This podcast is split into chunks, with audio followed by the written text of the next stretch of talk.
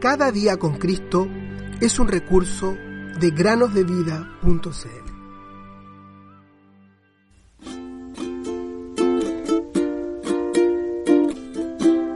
Aquí ahora el día de salvación.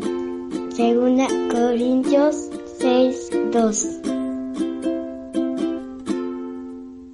¿Cómo están, queridos niños? Bienvenidos a otro día para meditar. Si recuerdan bien, el día lunes conversamos acerca de Pedro, aquel discípulo que se nombra tantas veces en la palabra.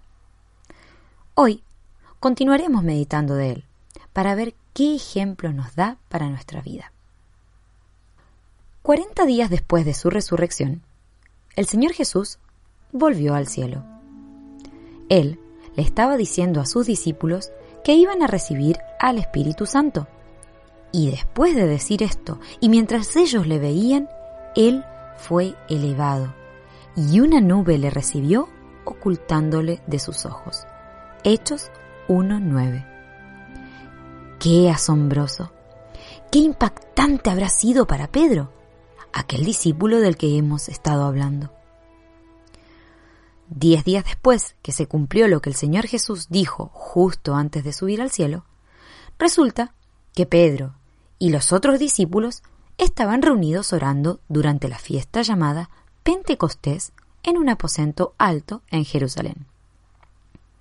Y no estaban solamente los doce apóstoles, sino más de cien otros creyentes.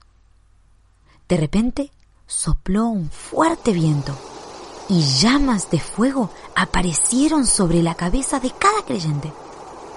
El fuego no los quemaba y ellos comenzaron a hablar en idiomas que jamás habían aprendido y alabaron a Dios por sus obras maravillosas. Podemos decir con total seguridad que ahora los seguidores de Cristo estaban llenos con el Espíritu Santo de Dios. Imagínense niños, ¿qué alboroto causó esto en Jerusalén? Muchas personas, ya sea de todo Israel como países lejanos que estaban en Jerusalén a causa de la fiesta, no podían creer lo que oían sus oídos, pues los discípulos le estaban predicando el Evangelio a los extranjeros en sus propios idiomas. Ellos no conocían estos lenguajes, pero Dios les dijo qué decir las buenas nuevas del Evangelio ahora podían divulgarse a todo el mundo. Pues el mismo Señor, antes de volver al cielo, le dijo a los suyos, pero recibirán poder cuando el Espíritu Santo haya venido sobre ustedes, y me serán testigos en Jerusalén, en toda Judea, en Samaria y hasta lo último de la tierra.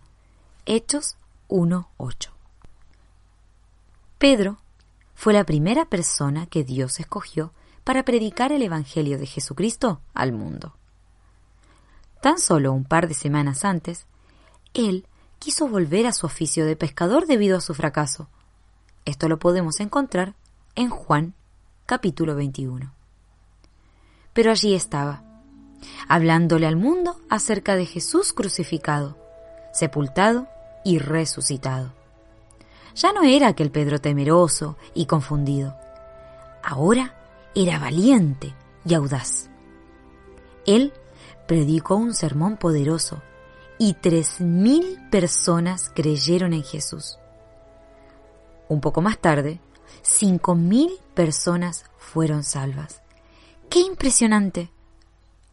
También realizó muchos milagros por el poder de Dios.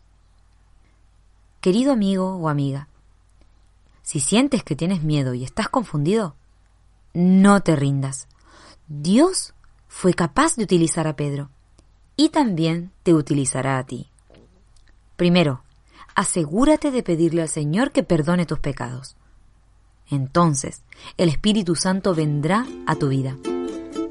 Luego, déjalo que te guíe y prepare para lo que sea que el Señor quiera hacer en tu vida. Podemos leer en Efesios 5:18 sean llenos del Espíritu. He aquí Jesús a tu puerta está, a la puerta de tu corazón.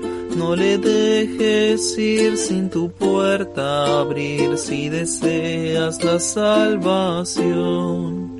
Pues abre,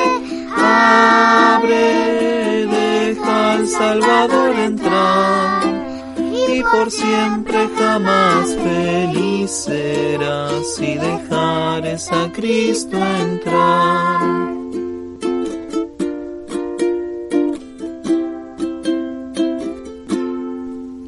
He aquí Jesús a tu